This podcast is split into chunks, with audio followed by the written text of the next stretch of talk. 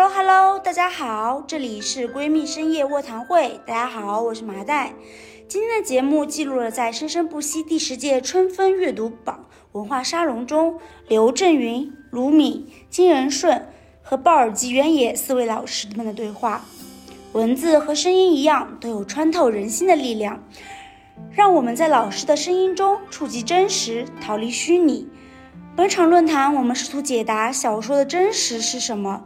虚构艺术该如何抵达读者，达成共鸣？另外，同在节目现场，竟有观众拿着《活着》向刘震云老师要签名。刘震云老师又是如何应对的呢？该节目金句频出，请放心使用。一切历史都是当代史，那么我们的现在决定未来。作家们在关照现实生活的时候，你们最关切哪些问题啊？首先想问哪位老师先来交流？刘老师。好，首先向在场的各位，还有线上的各位问好。我是来自江苏的卢敏。然后在历史之后，我们现在进入了这个现实。不过他谈到的是小说的真实啊。你刚才问的是最关注当下的什么是吧？其实因为作为那个小说虚构写作者，因为我们写的小说本身它是跟历史不同，是虚构的。然后我们其实最关切的是怎么样用这个虚构的。啊，文本去打动真实的读者的那种心弦，就是因为你写的东西肯定跟真实有差异，甚至可能是有完全的典型的那种虚构色彩。你讲远了，你比如说《红楼梦》里面的这个太虚幻境，它就是一个纯粹的，你看就是虚构的，不可能是真的。包括像我们郑源老师新书《一日山丘》里面，他写的这个樱桃这个女子，她因为是呃戏曲演员多年，她有那种。舞台的生生死死，呃，穿穿越越，对他有一种那种呃虚幻的，在这个小说里面，他整个就是个虚幻的人在里面不断的呃抽离，啊出现消失，然后这这显然都是虚构的描写，但是为什么又试图通过虚构来打动我们的读者，来抵达读者当中？我就觉得我们最关切的就是怎么样以虚构来触动这个真实的部分。就是我虽然给你讲了一个假的故事，但是你从这个假的故事里面，你能够得到。跟你那个心弦有某种共振的东西，你觉得命运好像就像太虚幻境那样，会有一个人书写了一部巨大的生命之树，然后折射到你当下的细节啊，昨天、明天啊，或者未来的某一个瞬间，或者你身边也有像樱桃这样的某一个亲人，就是他曾经在你身边跟你呃一日三餐、一年四季，但是他有一天又以某种方式在另外一个情境里面与你共存，或者与你对话。就是我们想用这种呃，也许是虚幻的，也许是呃这个魔幻的，或者说是浪漫的、抒情的，就各种各样的虚构的手段，然后去触动你真实的心弦。就是我们觉得所有人的心，它有一个地方是真的，但是我们触动的方式不是不是扔给你一个大石头，说我告诉你，你看这个石头，我们给你看的是一朵看不见的云，或者是一个。纯粹的折射的画面是一个折射的东西，我觉得那个折射的景象是我们所关切的真实。就它的真实是我怎么样来触动你那个悬的那个部分。就我说的好像有点绕，但总而言之，就是因为我们本身是我们这个主题虽然讲的是真实，它是一个悖论小说的真实，但是我们小说本身就是以虚构艺术作为我们整个叙事特征的。就是我其实跟读者之间是有个契约，你知道我在讲一个。可能不存在的事情，但是它的出发点是我们每个人的生活经验，然后它的呈现方式是虚构的啊艺术样式，然后抵达你的心中，又形成了一个真实的共振。嗯，所以说，嗯，就是在虚构的现场里面，然后在那个里面建造我们心弦共振的一个真实。虚构中还是希望有能够拨动我们心弦、对现实有所触动的那一盒哈，金老师，嗯。本来那个在下面跟刘震云老师都商量好了，就是我的话都是刘老师代讲。嗯，我觉得这个小说中的真实是什么？他这个我也觉得是个悖论啊。这个如果一定要说的话，我觉得可以呃打一个比方，就是说我们在镜中看到的一些呃事物或者人物，就是我们小说里面所谓的真实，就是。你不能说它跟现实没有关照，但是你又不能说它就是真实的，是现实的。但是可能我们特别假的东西，看似特别假的东西，恰恰是真实的那个部分。它真的是一个非常矛盾的，是非常一个悖论，呃，非常大的一个悖论。就像这刚才陈老师坐在这儿，他说所有的这个，呃，历史都是当代史，那小说所有的真实都是虚假的。刚才主持人说是要要回答当下写写小说最关心什么哈？我最关心的就是我自己的心态。就是我要写的东西呢，我已经知道我要写什么，我也知道写完这个再写什么，故事大致也有谱了。那么我每天我都要看看几眼铃木俊龙的书，铃木俊龙的书他就告诉你，你一定要清空你自己，不是说你不是两分法，不是你要想啥别想啥，是啥也别想，这个也不容易做到。他这个我为什么要这样做呢？我我认为就是我。准备要写写下的故事，谁都能写。过去也有人写，以后还有人写。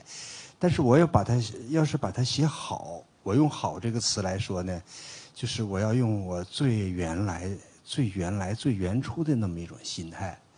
包括你用那种心态，你来，就像小孩说话，小孩说话他不会说假话、空话，他也不会啰嗦，很简短，很直截了当。但是你你得退回去。这样的话和心态有关系。还有福格纳也说过，福克纳说，如果把写作当做一种房子的话，这个房子里边不能放任何和这个你这个书内容无关的东西。我每天都在考虑，我啥也不要考虑。嗯，回归初心的心态。郑云老师，刚才在第一轮环节有几个嘉宾啊，都时不时的会 Q 到您哈。您在这个创作小说的时候，考虑到它的风险性、畅销性啊，其他的吗？呃，确实真实是有风险的。因为刚才的话呢，就是有一小姑娘拿一本《活着》让我给签名，这个，而且这个这个这种情况，那个卢卢经常发生，起码有几十次了。有时候就在书店的在在这又拿一《活着》让我给签名，是吧？嗯，你说的真实呢，还是不真实呢？是吧？这个有时候就是说，刘老师这书写的真好。我总得谦虚一下吧，没有，呃，我说是我早期的作品，我说你你也看看一句顶一万句，看看我不是潘金莲，看看一日三秋，是吧？就是哎，那个让让我拿活着让我签字那小姑娘还在吗？哎，你看，这就是刚才我也在旁边，对，这就是真实。然后这小姑娘说：“我说，今天余华不在啊。”我就真替你签了，是吧？我说那个真实的余华，他今天来，是吧？你没让他签吧？啊，还没，还没，他又走了。那真不行，一会儿我替你签一下得了。一会儿就这这这这这是，起码有几十次了。有时候余华不在，我就替他签一下。嗯，这就是这个真实的可怕性。啊，另外这个，我觉得这个这这个命题就跟。上一个命题一样，我觉得这个还是提的非常的专业，就是关于小说的真实性。因为真实性呢，刚才那个付明老师就是说了一个用这个平时的话，但说了一个特别重要的理论，就是真实就是对于人对于人类的吸引力。你包括现在这个那个付明老师说，就是他讲一故事，这是真的，是吧？还有呢，就是这个有时候平常说话吧，有好多人见我说刘老师我不骗你，他意思不就是他说的是真的吗？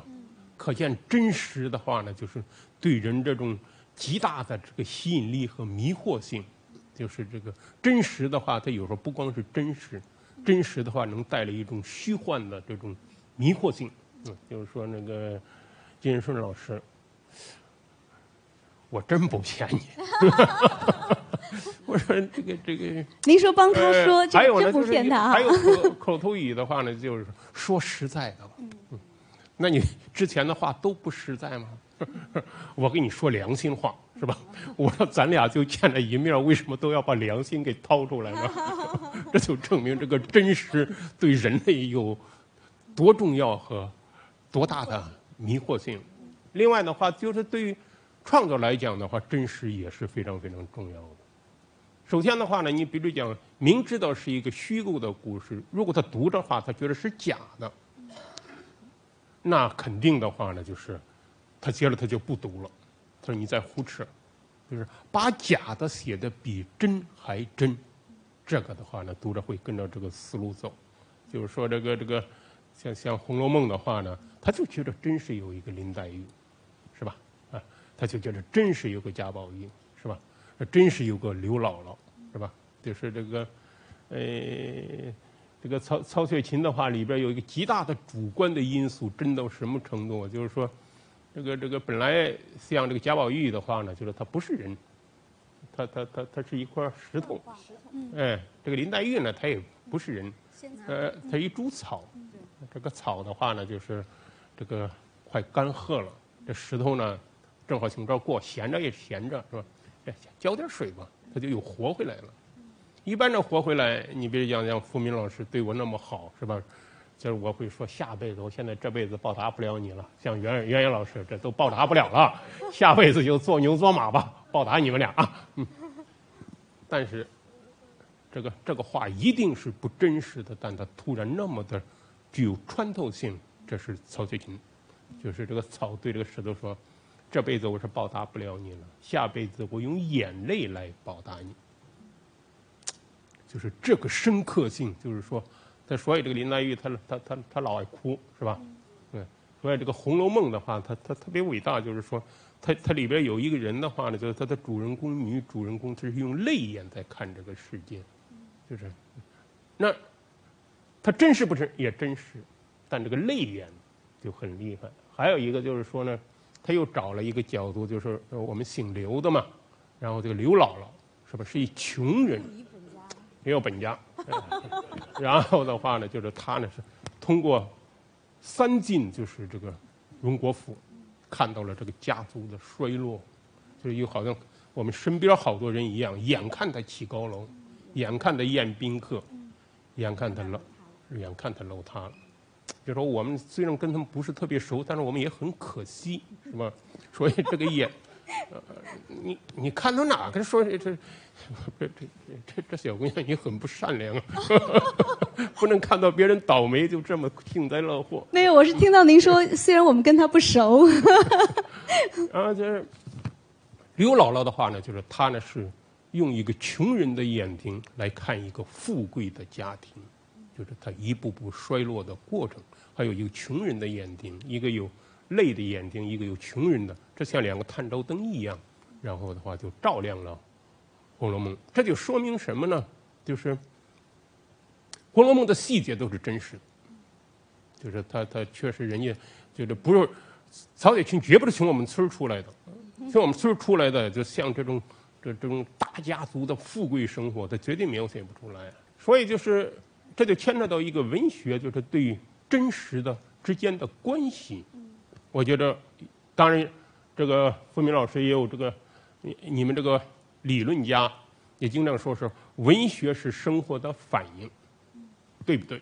他肯定对，啊，没有生活的就没有文学，文学它确实是这个描写生活的，但是文学仅仅是生活的反应，我觉得的话呢，这个文学一定是就是不是特别有质量的文学，恰恰有时候是。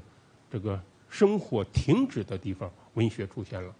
那么，这个真实性和文学的真实性有一个极大的区别。生活停止的地方，文学出现了，出现的是什么？我觉得出现的就是作者的认识，就是他的思想性，就是他的认识、世界观和方法论，就是到底达到什么程度，是指导这个作品最后能够到达什么地步的一个特别重要的一个因素。就是，所以我那个那个。也曾经就是说过这么一个观点，就是你比如讲的话呢，说有的作者的话呢，这个因为我是个职业作者嘛，你看这个作品，他开头写的挺好，中间写的也可以，后半截不行了，为什么？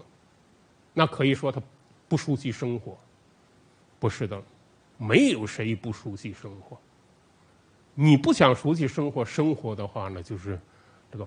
扑面而来，就在你身边。他他怎么能会缺乏生活？他缺乏的是什么呀？这后半截塌腰了，为什么呀？我觉得是他的认识没有跟上去，他的认识不足以支撑一个完整的一个作品。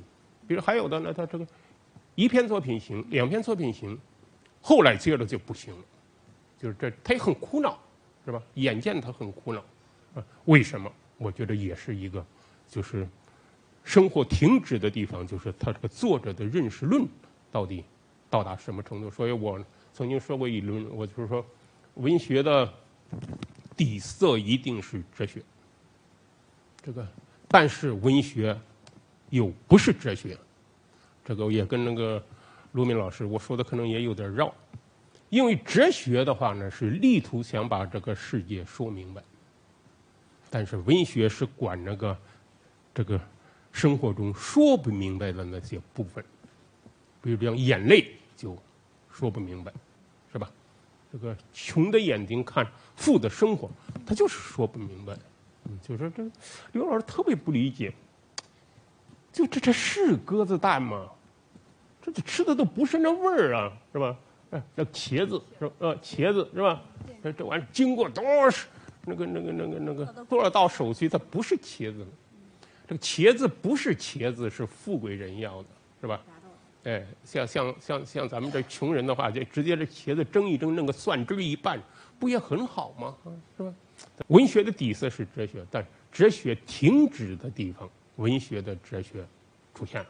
那么，那么再说到追问一下郑云老师哈，咱们真实的细节、虚构的故事、说不清道不明的东西，咱们作家写下来，咱们表达的诉求是什么？咱们的价值？力图想把这个说不清的东西说的更不清楚。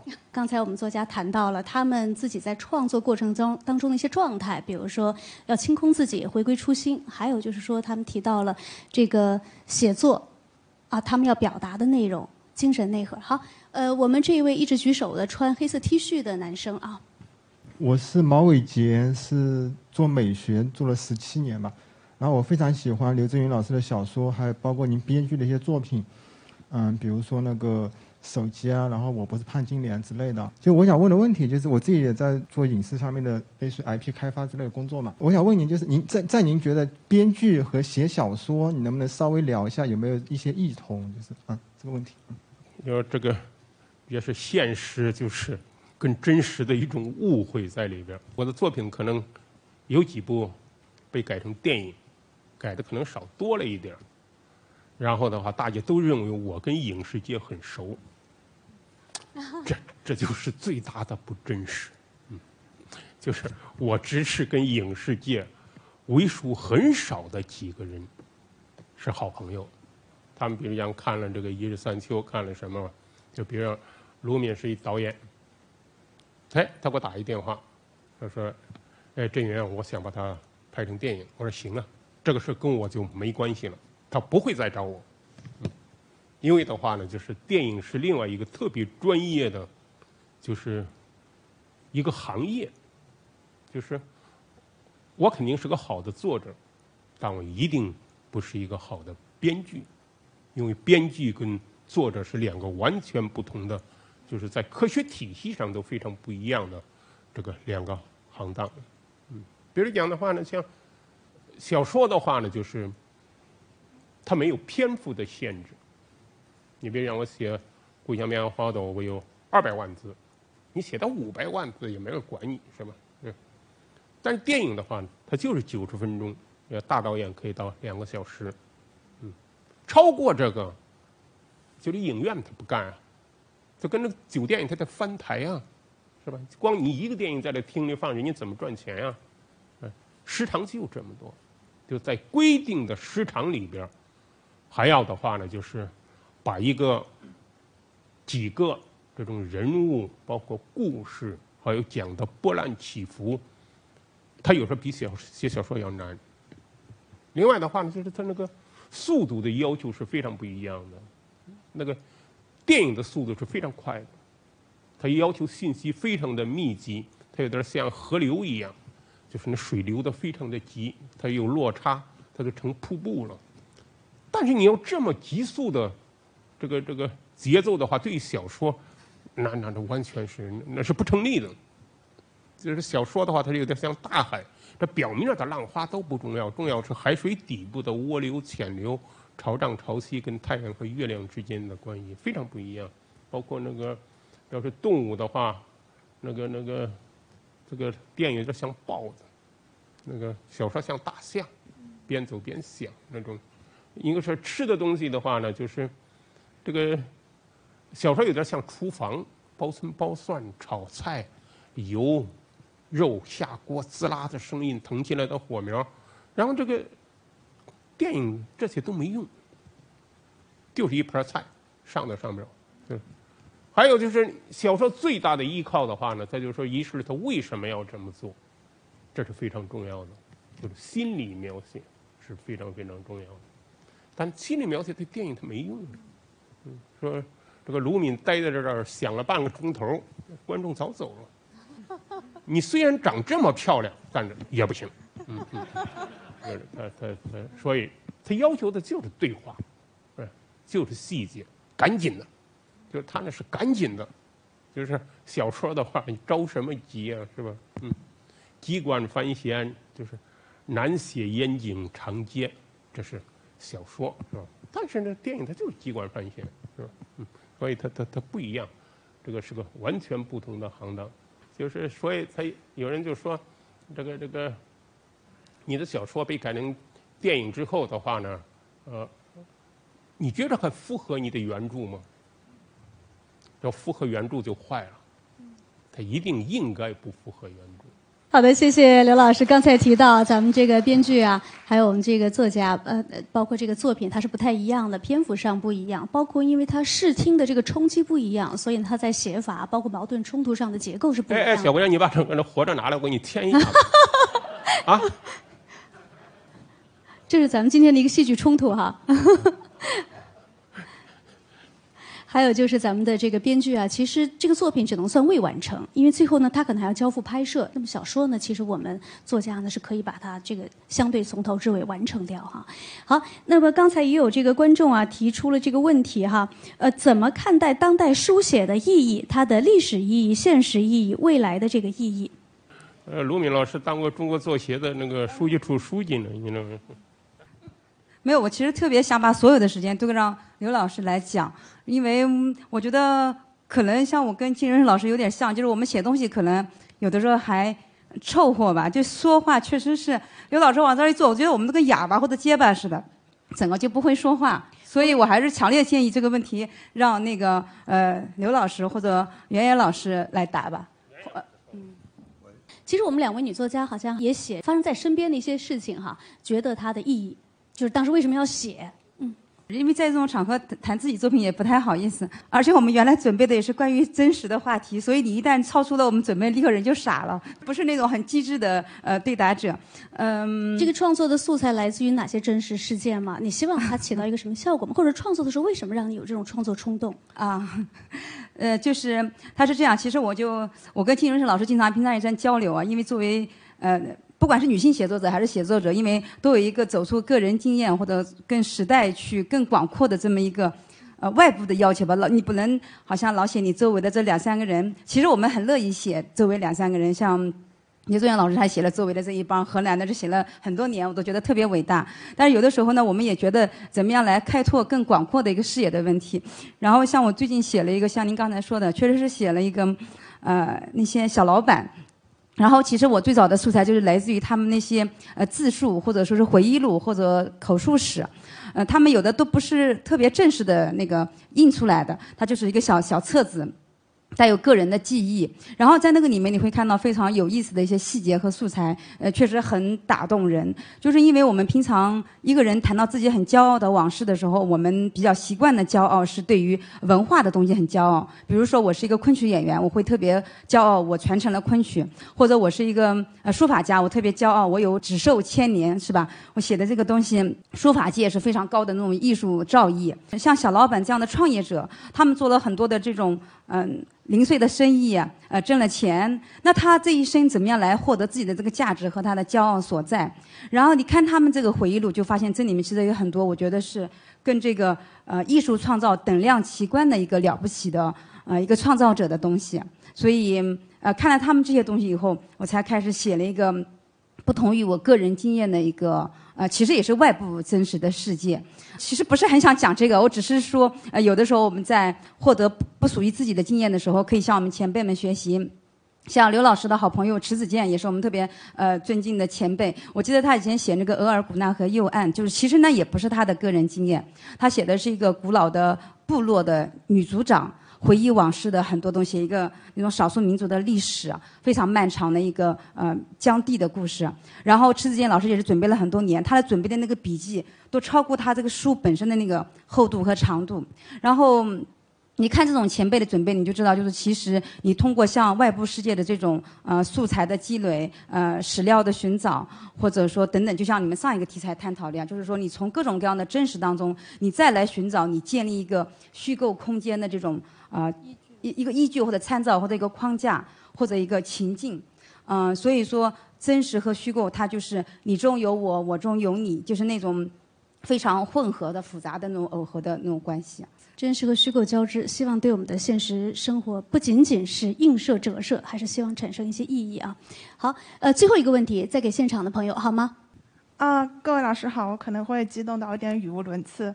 就是，嗯，今天讲个时间线，就是首先我想问刘老师啊，我特别喜欢甲方乙方，然后喜欢到以至于我一看到长桌子，我都会忍不住。就想起一句台词，就是“今晚的月色真美啊，darling。”然后您在对面说什么？你说什么？我听不见。后来就是当我意识到您在，您就是那位客串的那个演员的时候，那个时候我已经看了就是您的很多作品，比如说《一九四二》《一地鸡毛》什么的。我现在也是一个嗯专业的作者，然后我有一本书也拍了影视剧。呃，在我去探班的时候，导演一时兴起让我参演了。其中呢，就是跑了一下龙套这件事情，在场很多人我也认识啊，我都没敢跟他们讲，因为我觉得是个黑历史，就是太尴尬了。就是一对，我觉得我自己是一个戏精，然后脸皮也挺厚，但是一碰到镜头，我整个人都懵掉了。再后来回想，我就想到刘振明老师，您，我想您太厉害了。这么一段，我在第一次看甲方乙方的时候，完全没有感到违和感，仿佛您就是，就是量身定做的那种感觉。所以，就是我就当时我就阅读理解了一下，呃，您的，呃，那个行为，就是我在想，您参演是不是像我当初自己答应的一样，就是嗯，为了体验。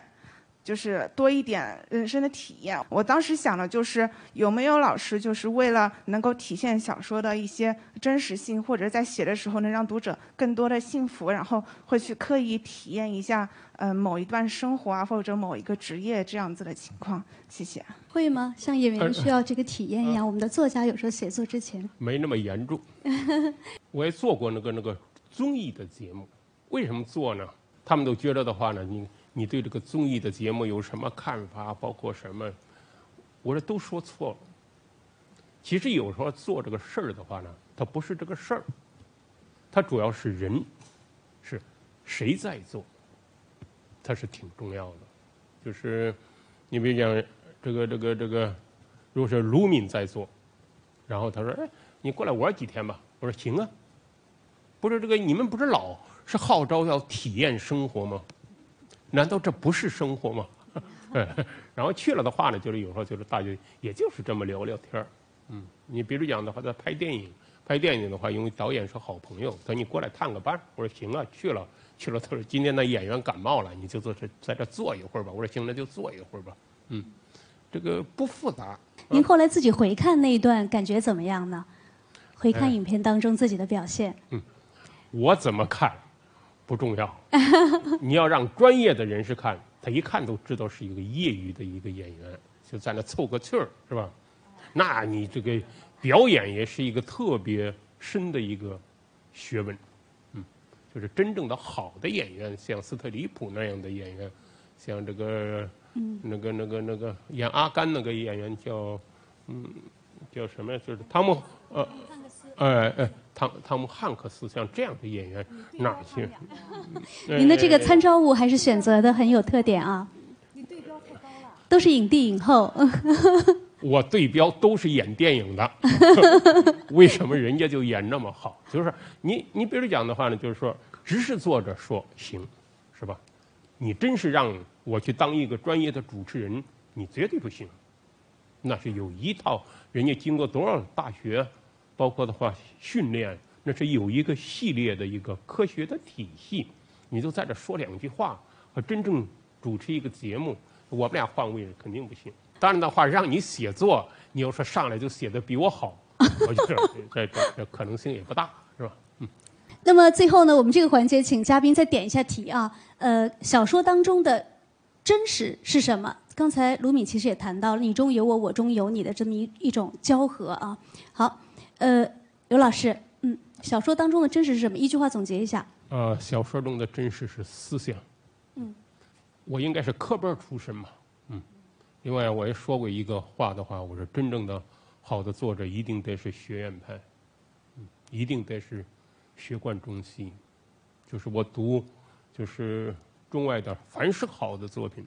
凡是好的作品，当然不光是文学作品，比如像哲学作品呀，包括的话呢，就是社会科学的作品呀，包括自然科学的作品，它一定首先它的思想就是跟别人不一样。其实相同对这个世界没什么没什么价值，就是它不同，就是产生了一个不同的认识是特别特别重要的。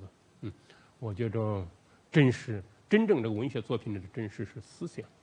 好，鲍尔基原野老师，嗯，我今天早上到那个西湖边上跑步，我看到那个这边西湖这边草地里边有长那个蘑菇，我忽然想起诗人特朗斯特罗姆说：“蘑菇像从大地伸出呼救的手。”我觉得真实。